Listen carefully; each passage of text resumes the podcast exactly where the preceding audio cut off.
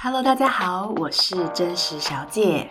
你现在收听的是真实电台，用生活中不完美但真实的故事陪你陪伴自己。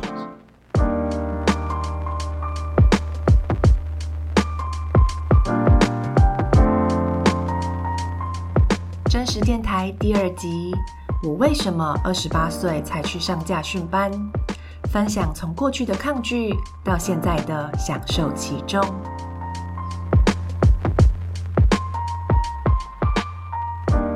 好啦，今天又来跟大家聊聊开车，或者说聊聊驾训班。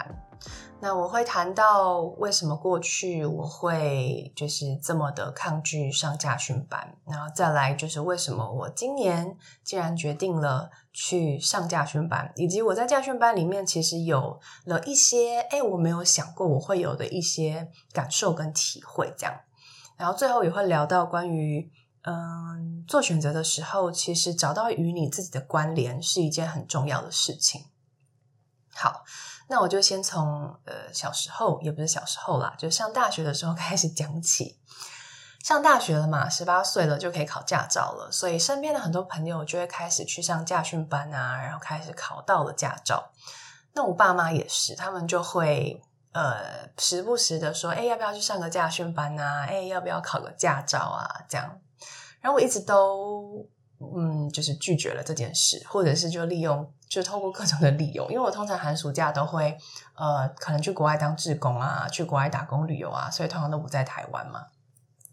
那毕业之后呢，每次只要就是经历了转职，可能有一些一两个月时间的在家休息的时间，那我爸妈也都会说，哎，要不要去考个驾照啊？这样，但我那时候一直都会觉得，哦，我不要。那为什么我一直都不太想要考驾照呢？其实有几个原因。第一个原因是我不是一个就是对车子会有向往的人。我知道有些人其实从小就一直好想要等到十八岁，然后想要开车，或是有些人是他是很喜欢速度感的，但我完全不是。我是那种会甚至会害怕速度感，或是会有那种呃叫做意外意外。妄想症，我不知道你们知不就是有没有人会有这样子的症症状。我在路上，如果我坐我爸的车，或是我朋友的车，甚至是坐在摩托车上，只要他们开太快，我都会很紧张。我就会觉得，呃，就算我们好好的开，好好的骑，都有可能就是会有人突然冲出来，或者会有车很白目突然冲出来，那就会发生车祸，我们就会死掉了。这样，所以我就会一直都很紧张、很害怕、很不喜欢速度这样。所以这是一个原因。那第二个原因是我一直找不到我为什么要开车的原因。嗯，就是他理由，我找不到那个理由。呃，因为我是住在台北，那我在台北市的通勤都是透过大众交通工具嘛，它非常的方便，然后又便宜。所以我在想说，如果我有车的话，我还要付停车费，然后我还要养车，然后在台北市的交通又。规则又这么的复杂，然后这么多车，我光想到这件事情，我就觉得天哪，也也太太就是费心费力又又又费荷包了吧？这样，那我我的经济收入又不是一个可以让我支撑这样子开销的人，所以就找不到原因啊。那为什么我要我要学开车呢？那另外还有一个就是原因，是因为。呃，我身边有一些人已经考上驾照了嘛，像我的朋友啊，我的亲戚等等。但是我就发现他们考完了之后，哎，好像也没有再开，或者是他们因为刚考上之后没有上路，所以他们就害怕上路。因为在考场跟在道路上，呃，如果有考驾照的人会开车，应该知道是蛮不一样的。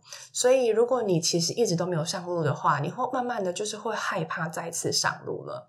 所以，像我有一个亲戚，他就是嗯，大学就考上驾照，可是他到现在已经三十几岁了，他都不愿意开车，他也不敢开车。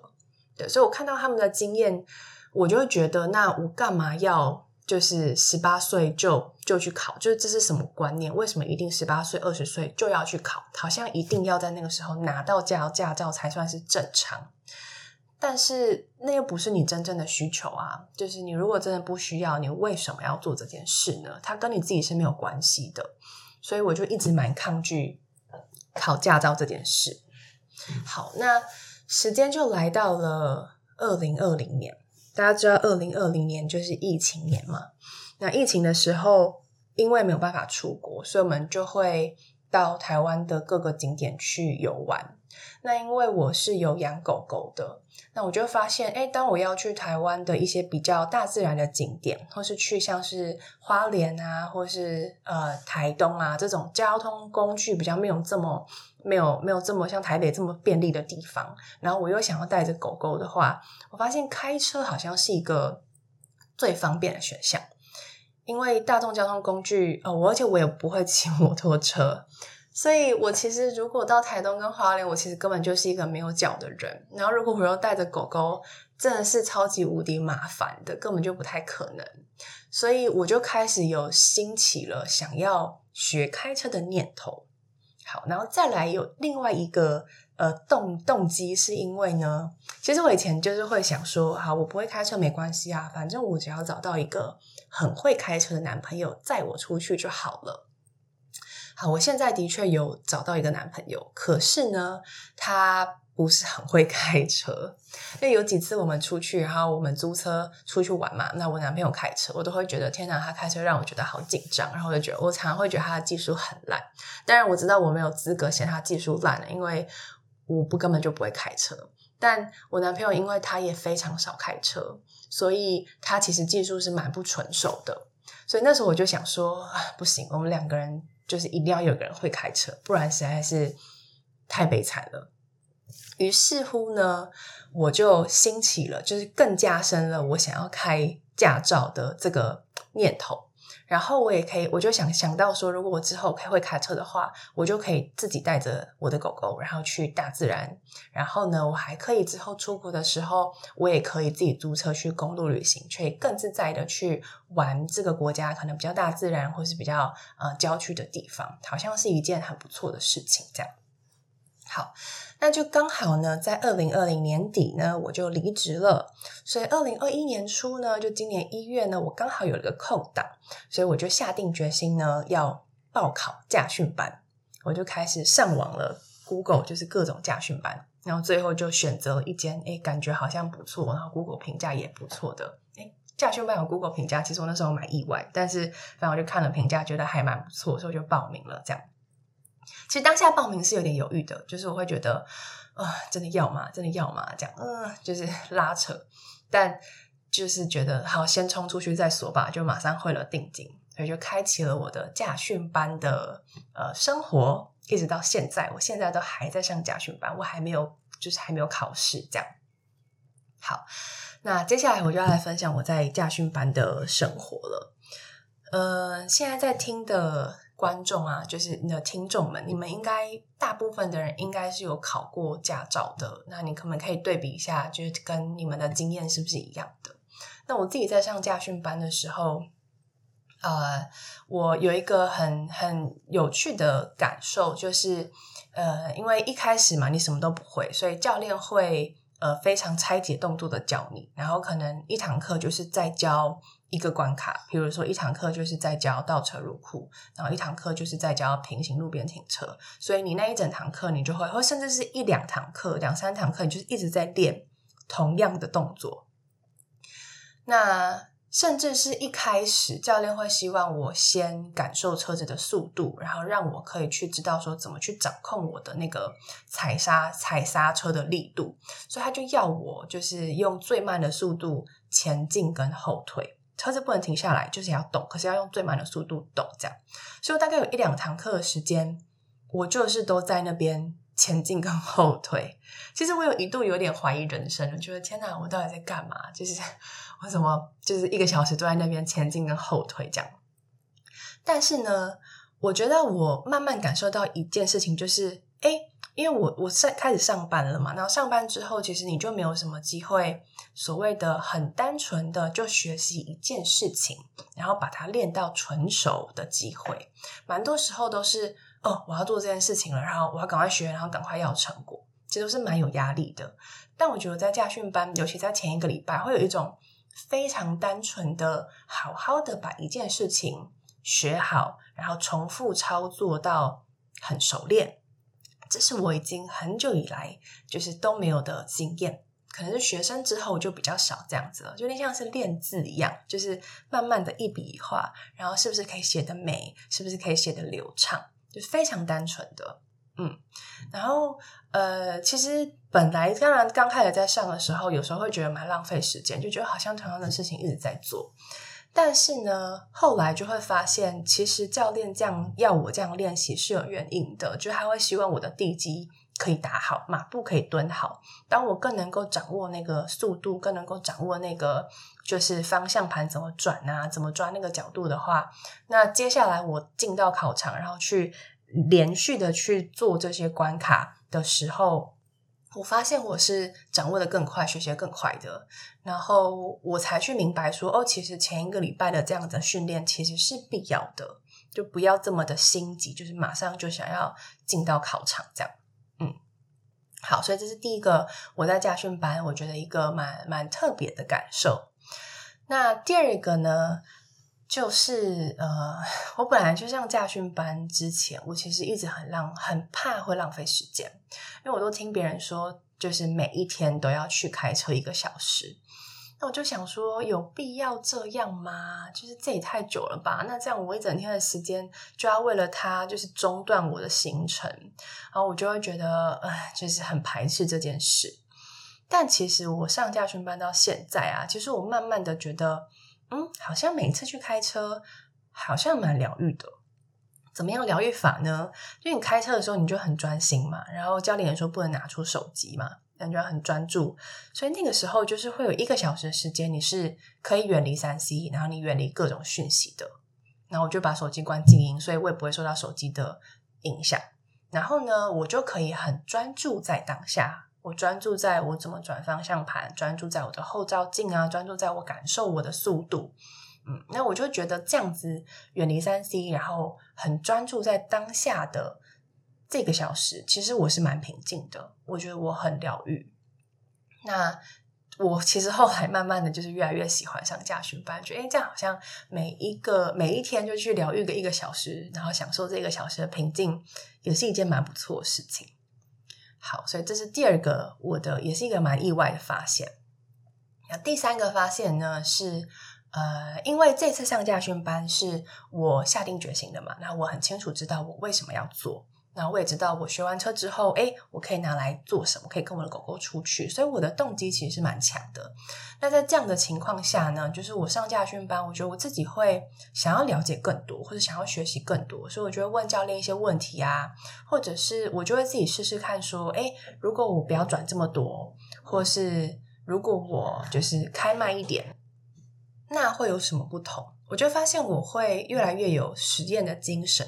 然后我甚至会呃下车，就是不断来看说，诶，我这一次这样子速度这个角度进去，然后我下车来看，诶，我的车子的位置在哪里？就是会会真的很想学习，然后真的很想要学会，而不是只是考过而已。嗯，所以这个也是我觉得呃蛮开心的一件事情。好，所以这个就是我在上驾训班的时候，我的几个我觉得蛮棒的发现。但其实除了蛮棒的发现，也是有一些没有这么棒的发现。是什么呢？嗯，就是我会发现，其实我还是会在意他人的眼光，然后我还是好想要表现得很好，然后会拿我会不自主的跟别人比较，然后会希望我不能犯错，这样会害怕犯错。呃，怎么说呢？一开始察觉这件事情是，呃，因为一开始我不会进考场，我就是在后面就是做一些那种就拆解动作嘛。那后来，呃，就是那段时间，我会在等教练的时候，我就会看到在考考场里面有一些车子在练习啊，然后我就看到，哎，他们压线了，然后我就会觉得，哦，天哪，那如果我到时候在考场，然后我也压线了，那站在这边的人不就会觉得我怎么这么白痴？然后或是别人就会看说，哦，这人怎么这么笨？这样我就会发现我开始很紧张，我觉得我就会有点害怕，真的进到考场练习的时刻。嗯，那后来就呃真的有进到考场了嘛？就是进到考场在那边练习。那我就发现蛮有趣的，就是我发现我根本就没有时间去注意别人怎么想我，因为你就会很紧张啊，你就会觉得天哪，就是会不会压线，然后来不来得及，然后你就会很专注在你的后照镜，专注在你的方向盘上，因为你只要一丝闪神，你可能就压线了，你就太慢了，所以我就很专注在手边的事情上。那很多时候是根本就忘记紧张别人怎么看我这件事，于是我就我就这反而提醒了我自己啦，就是。呃，很多时候其实，嗯，可能是因为我我我我就是跟我的教育背景还有我的家庭教育有关，因为我一路以来都是所谓的很像是一百分的学生，然后我就是会被要求一百分，我一定要做到很好，我一定要是很好的、很好老师眼中很好的学生，不可以犯错，然后我都会觉得别人都是在盯着我看这样，但呃，我如果我一直在想这件事情，其实我的注意力都是在别人身上。但是像我在开车的时候，因为我必须要专注在我自己身上，我必须要专心的开车，所以我反而会忘记了别人正在看，或者其实根本没有人在看。可是我就是会想嘛，但因为你很专注在当下，所以你反而不会想。所以这件事情提醒了我说，其实很多时候我们只要专注在当下就好了，专注在此时此刻我的动作、我的感受、我的体验，那不需要去在意。别人是不是有在看？别人怎么想？因为再怎么样，你的人生都与他无关嘛。好，然后呃，再来就是我也会试着去嗯做一些自我对话。比如说，当我又有一点紧张的时候，我就会问自己说：嗯，为什么你要紧张？那呃，你来开车就是因为你不会，你不会，你才来学啊。如果你在练习的过程中你都超完美，然后一下就到位，没有没有犯错的话，你你就不用来学啦。你来学干嘛呢？当然，我们在考真正考试的时候，尽量不要犯错嘛，因为要考过。可是你在练习的过程中，犯错是非常合理的事情嘛。然后我也会去想说，你看我看到别人压线的时候，我会笑他吗？其实我也不会啊，所以我就觉得哦。他就是在调整就好了嘛。那为什么我要觉得好像我犯错的时候，我我我我如果没有一百分，好像就很糟？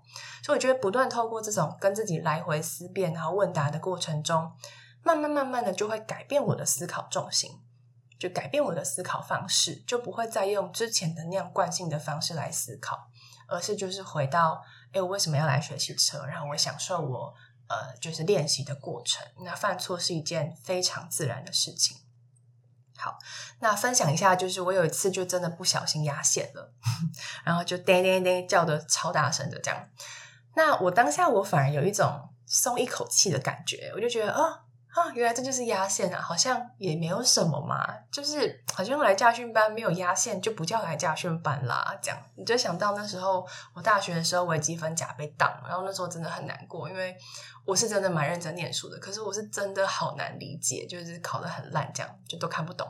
那我那时候就很难过，就打打电话给我爸，然后我爸就说：“哦，大学没有被当就不叫上大学啦。”我就觉得，诶，好像。蛮超被安慰到，就觉得好像蛮有道理的哦。那犯错就是一件被当啊，犯错压线，那就就是体验嘛，这就是人生。好，那这个就是我在驾训班这一阵子就是的蛮深刻的学习。好，那我现在其实是还没有考驾照的。那我现在还在学习中，快要考了。那我真的就是蛮期待我考上驾照。如果顺利考上的话，我是真的可以开上路，然后我可以带着我的狗狗到处去玩，享受那种有了车之后的，就是能够开车之后的自由的感觉。那其实这个就是我爸，其实就有跟我讲，就那时候他要我开车的时候，他就有跟我说，哎，其实有会开车会让你更自由。可是那个时候我是感受不到的，我没有办法理解这是什么意思。但是因为这一段时间我看到了我的需求，然后呃，我知我可以找到我要开车的理由之后，我才能真的去体会所谓我爸的更自由是什么意思。对，所以呃，最后我就是很想要。呃，分享一件事情，就是其实很多时候你在做一个决定的时候，别人都会跟你说：“哎，这个是好的，这个你会需要。”可是我觉得每个人的需要都是不一样的，或是每个人需要的时间点是不一样的，所以你应该要去问自己说：“这真的是我需要的吗？我为什么要做这件事情？它跟我的关联是什么？”如果你真的找到了这件事情跟你的关联的话，那你会做得更带劲。你在过程中你也会学到更多，然后你会更享受其中。你是真的会把它变成是你的能力，而不只是哦，反正我就是考到了，就放在那边这样。嗯，好。那这个就是我今天的呃关于驾照、关于开车的分享。那最后呢，想要问大家，就是你有没有像我一样去思考说，你做一件事情的呃决定，你做一个事做一个决定，你背后是为什么做这件事情？它跟你的关联是什么？